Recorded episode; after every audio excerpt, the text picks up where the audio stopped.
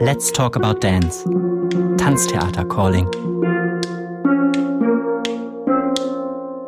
Hi. Hi, good morning. Good morning. How's everybody? With this beautiful weather. Or maybe should I should I close this door? But Carson comes back. I hope so. I hope so. So, Julie, Yes. thank you for coming. I'm delighted. I'm very excited to talk with you about um, the restaging of the piece with the ship Yes. from Pina Bausch Yes. from the year 93. In 93. But we were making it in 92. Look, look. But it was in January. It's in You- January 93. You performed it for the first time here in Exactly. Exactly. So maybe Julie, you want to tell us or me again a bit about you, a quick version because I know you for such a long time with the Quick Tanztheater, version, a quick with the version. Tanztheater. But um, before we go to the practical side or the procedures, how you restage the piece, um, when did you come to the company? I So- came to the company in 1986. Here we go. Really, those 80s Whoa. was really. And I was coming quite directly from Amsterdam, where I was with the Dutch National Ballet. Beautiful. and doing lots of things there. But in that time, I had seen so many times the pieces of Pina because you know she did an 82 Walzer in the Carré. Amsterdam. And then I climbed up on the balcony and looked down and watched that piece being made because I knew how to get into the back doors of the theater because I had good. performed there so often. Therefore, I watched that and was amazed, was just amazed with the cast, with the people, with how she was working.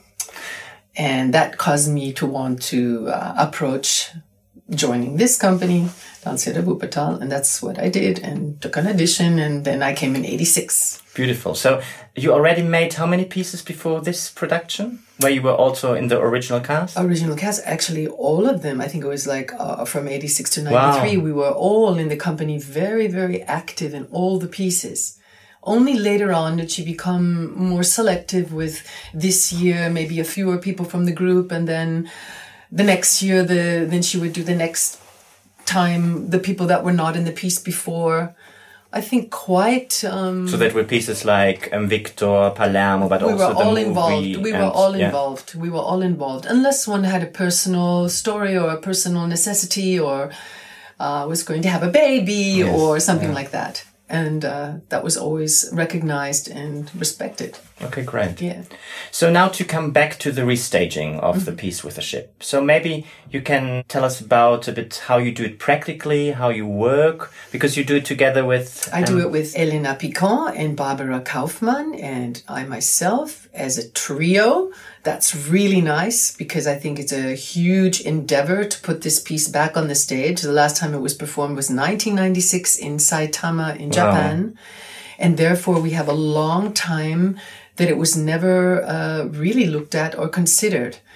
And funny enough, there are still quite a few original cast, mostly women, that um, Strong women in the strong company. women in the company Strong still women. here working hard Very good. We like that. and loving to be here still and loving to perform Beautiful. and we will be able to use that fact to help the new dancers uh, one-on-one maybe understand a little bit the essence understand a little bit the background and get quite specific into some of the choreography some of the solos and some of the um, yeah the staging of the piece other people will come perhaps as guests.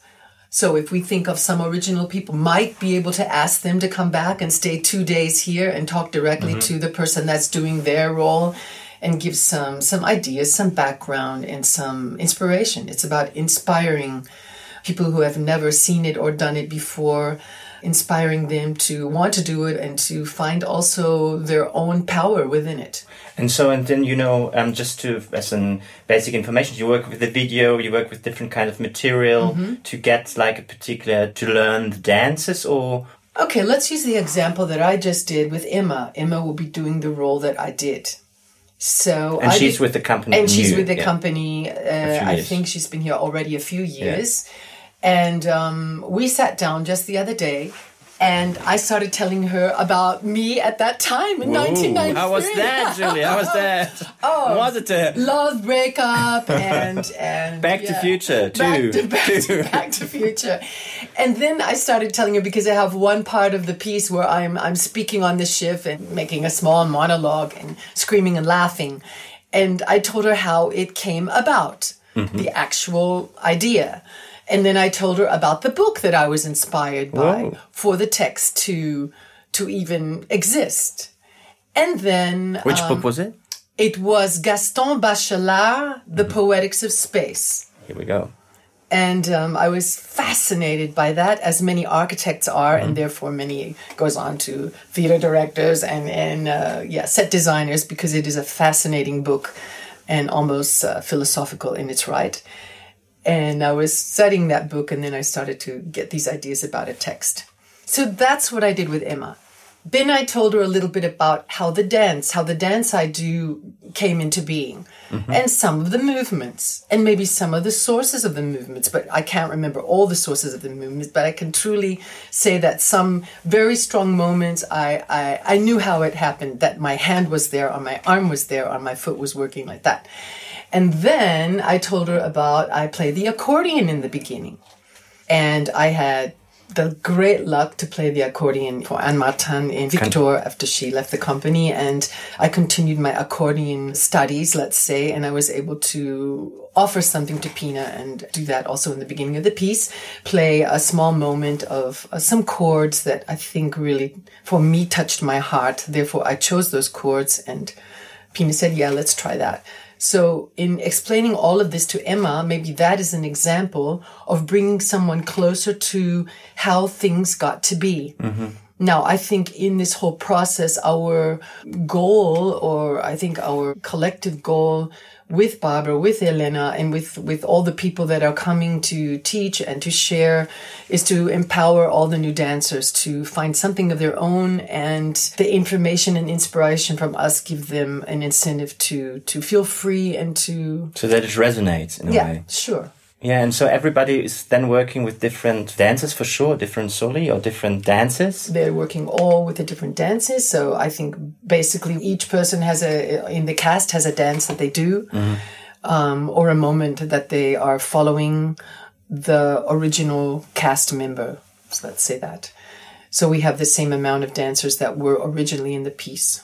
And they will work with that person and they will learn from that person, as I said before. And then you put it together. When do you go on stage? I think it's still, I think it's still a bit critical now. You That's don't know. pretty critical. I think the premiere will be the 21st of November, the way it is now. And we all know anything can change in our times. So the flexibility to that is also part of our power. Wonderful, wonderful. And then we'll certainly go, I think, two weeks before Okay. with that. Do you remember when you went on stage the first time? Because I know everybody, did- because everybody's raving about this moment. It's, I would like to hear something about it. Okay, well, I just know that the that the set design from Dia Peter Pabst, a wonderful set designer, came at the very last minute, and Pina was not sure it was going to even come at all. I think she even had some other proposals. And what if it doesn't come on the stage? This big, huge ship that's on the sand, and so how big is the ship? actually? It's like I don't know how many meters, but No, but, pretty big. Like it's like, but it's really enormous. it's, really enormous filling the and stage. it's, it's yeah. there banked on the sand Yeah, and the sand is uh, telling you that it's not water but it's sand maybe the water's nearby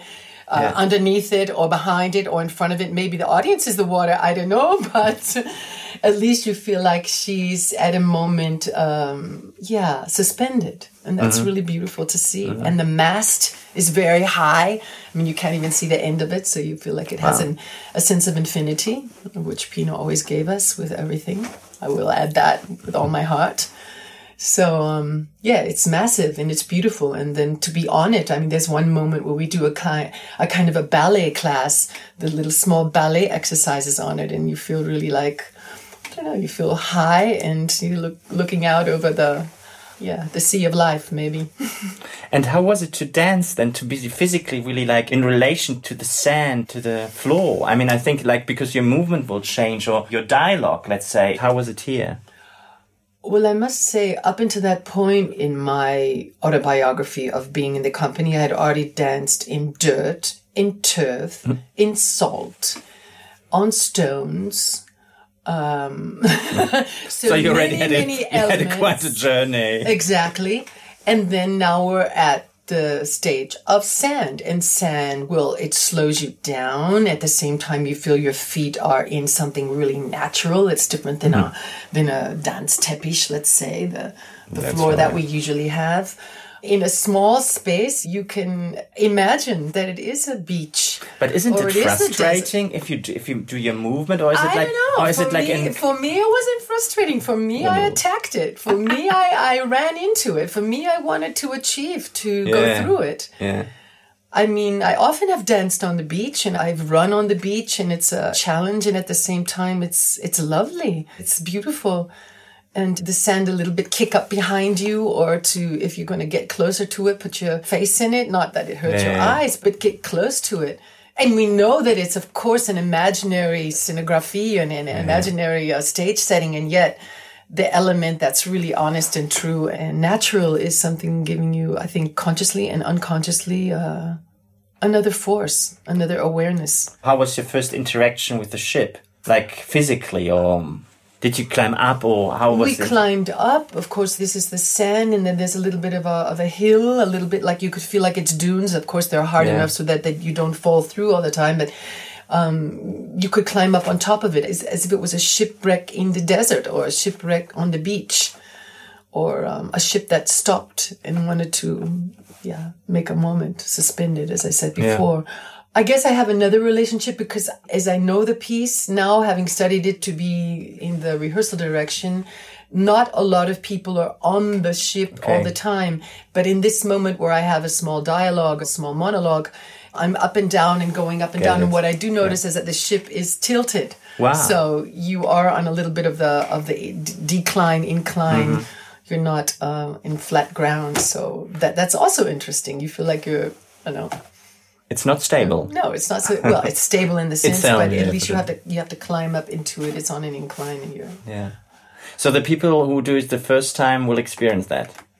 Yes, they'll experience think that. They'll experience the greatness of it, the, the, how big it is. They'll, they'll experience maybe, I don't know, when you're confronted with something like that, what then comes up in your own fantasy and imagination, which is fantastic. I mean, in Pina's Pieces, you're able to find your own story within it. And I think that that gives a lot of freedom. Nothing is said, think like this, or it was because of this. It is like an offer. It is like a chance. It's like an opportunity. Julie, to come back a bit to the creation, Mm-hmm. can you imagine the process or what was typical or what comes up in your mind? How did you work? okay, I think that that every piece of Pina, for me personally, being in the company since '86, is part of her autobiography, crossing with my autobiography, with crossing with autobiographies of the whole company, along with what's happening in the world at the same time. And as she would present, offer, and bestow on us gorgeous questions or gorgeous ideas, ideas that were sometimes wonderfully to answer or to execute through movement, mm-hmm. other things through your voice, other things through grabbing the whole group and presenting something all together. Yeah, this was a big part of the process at that time, as it continued to be in all the other pieces that we created together. And um, I can remember at that time my personal life, and that wasn't at the moment. I, you know, I was having a breakup, love. No, here we go. Here we go. That's broken life. heart. So That's I mean, life. how then can we use a broken heart or feeling like ah, feeling like a little bit of tears? How can Mm-hmm. you dance that? How can you express things through that, or how can you use that as a as an inspiration? Nevertheless, I think it's so interesting because when you talk to um, different people who have been involved, for sure, what you also said, everybody's in a different situation in their lives. So you bring actually a very big microcosmos together Yeah. by just taking the situation which is there Sure. with everybody. sure. And I mean, let's reflect on '92 because that's when we made it. In '93, of course, Mm-hmm. it was a premiere in January. But I mean, that was a lot of things happening in the Middle East, was it not? Yeah. Yes, I think so. Yeah. And Madrid was before, or the, and the Madrid was before. the- yes, sorry. Yeah. yes, yeah. We had things like this, and, and and I mean, what's happening in the world that affects how we would answer a question.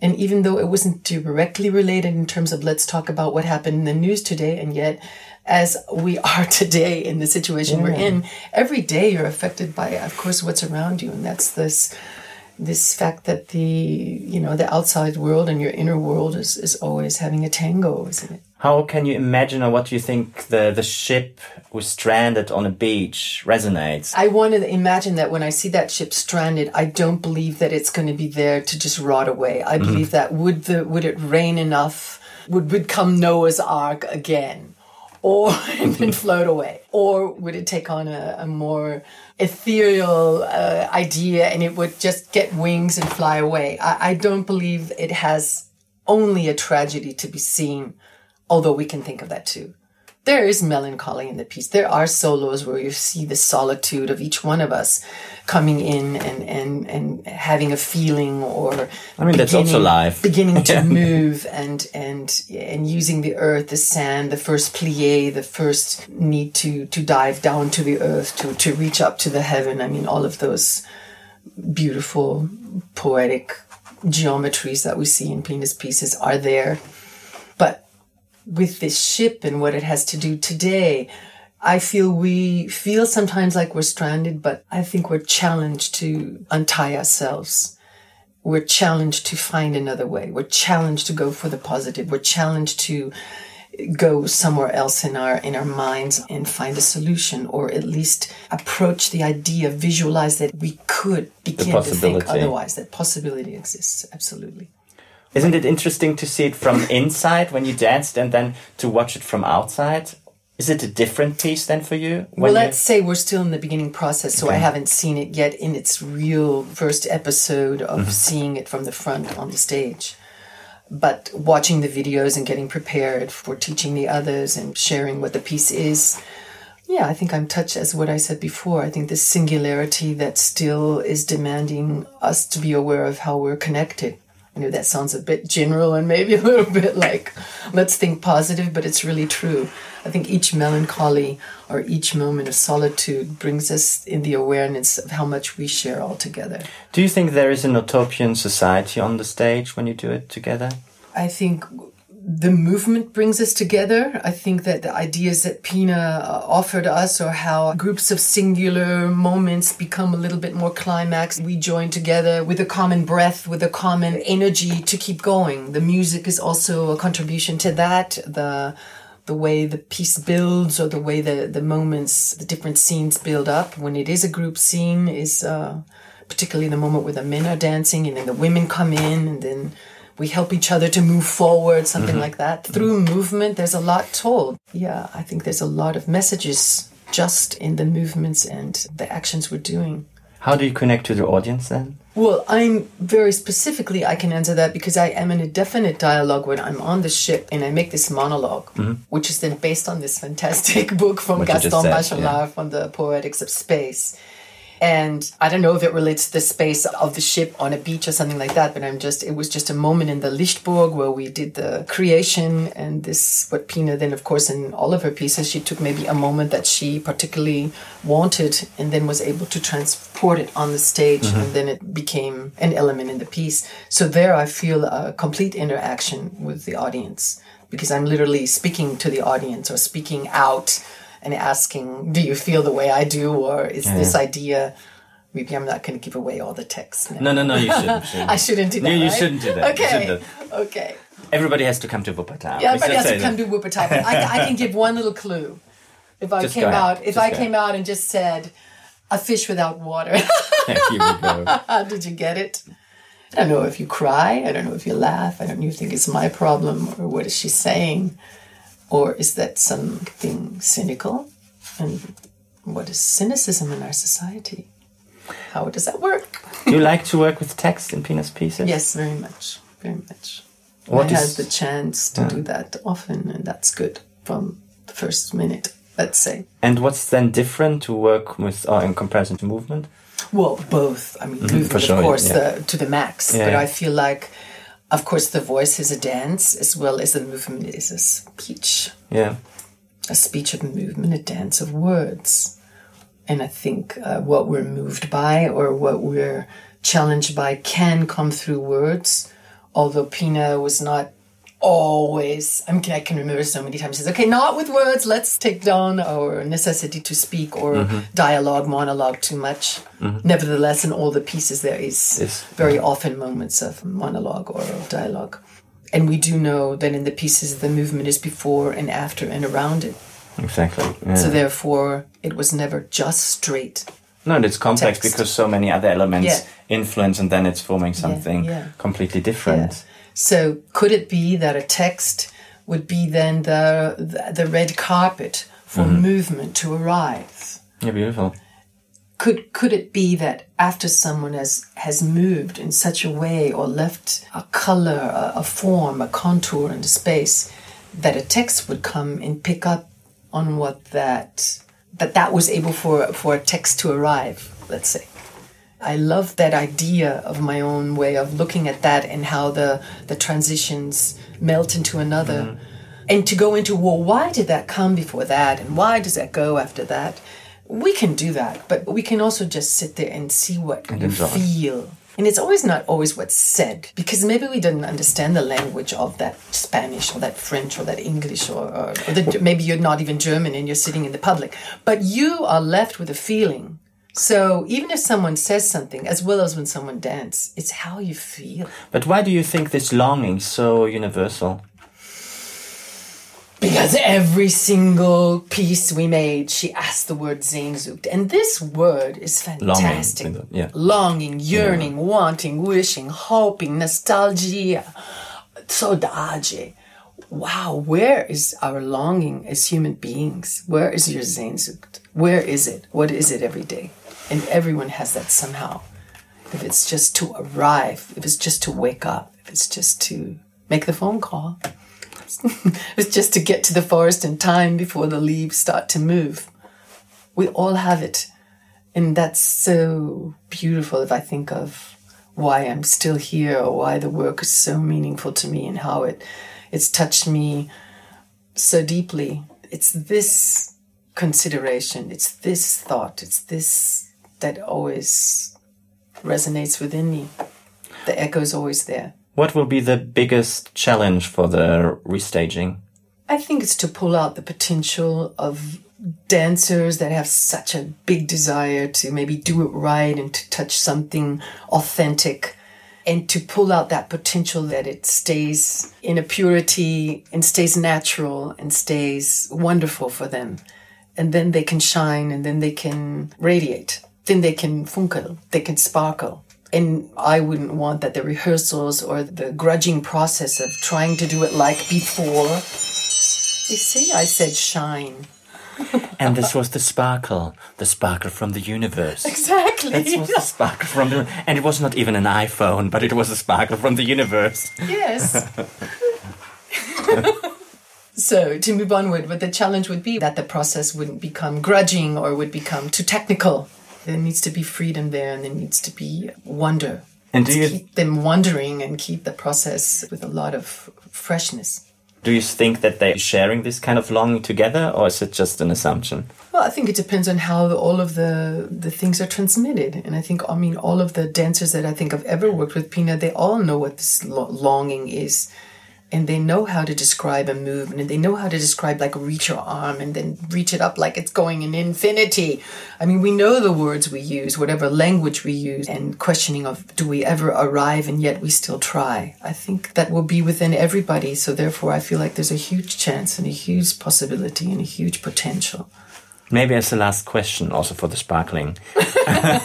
what would you wish yourself or you as a group for the process? I don't think it's weak to say I want everyone to have fun. I begin with I don't think it's weak because let's have fun. I mean, we can take that uh, lightly, we can take that sincerely, we can take that to the depths. Let's um, feel inspired. I don't know. Each day we come and you, if you work on a dance as as a new dancer, or if you work on a text, or if you for Emma puts the accordion in her hands for the first time, that it can be wonderful. And I will look for harmony, of course. And we look for the chance to, in every critical moment, find a, a great solution and um, enjoy that big ship and enjoy that wonderful sand. And there'll be a moment perhaps when it gets a little bit wet. And there'll be a moment when we, when our hearts are beating faster. And there's beautiful music to want to listen to again every day and come in and dance to it and become it. Thank you, Julie. Thank you very much. Thank you, Marc. It was lovely.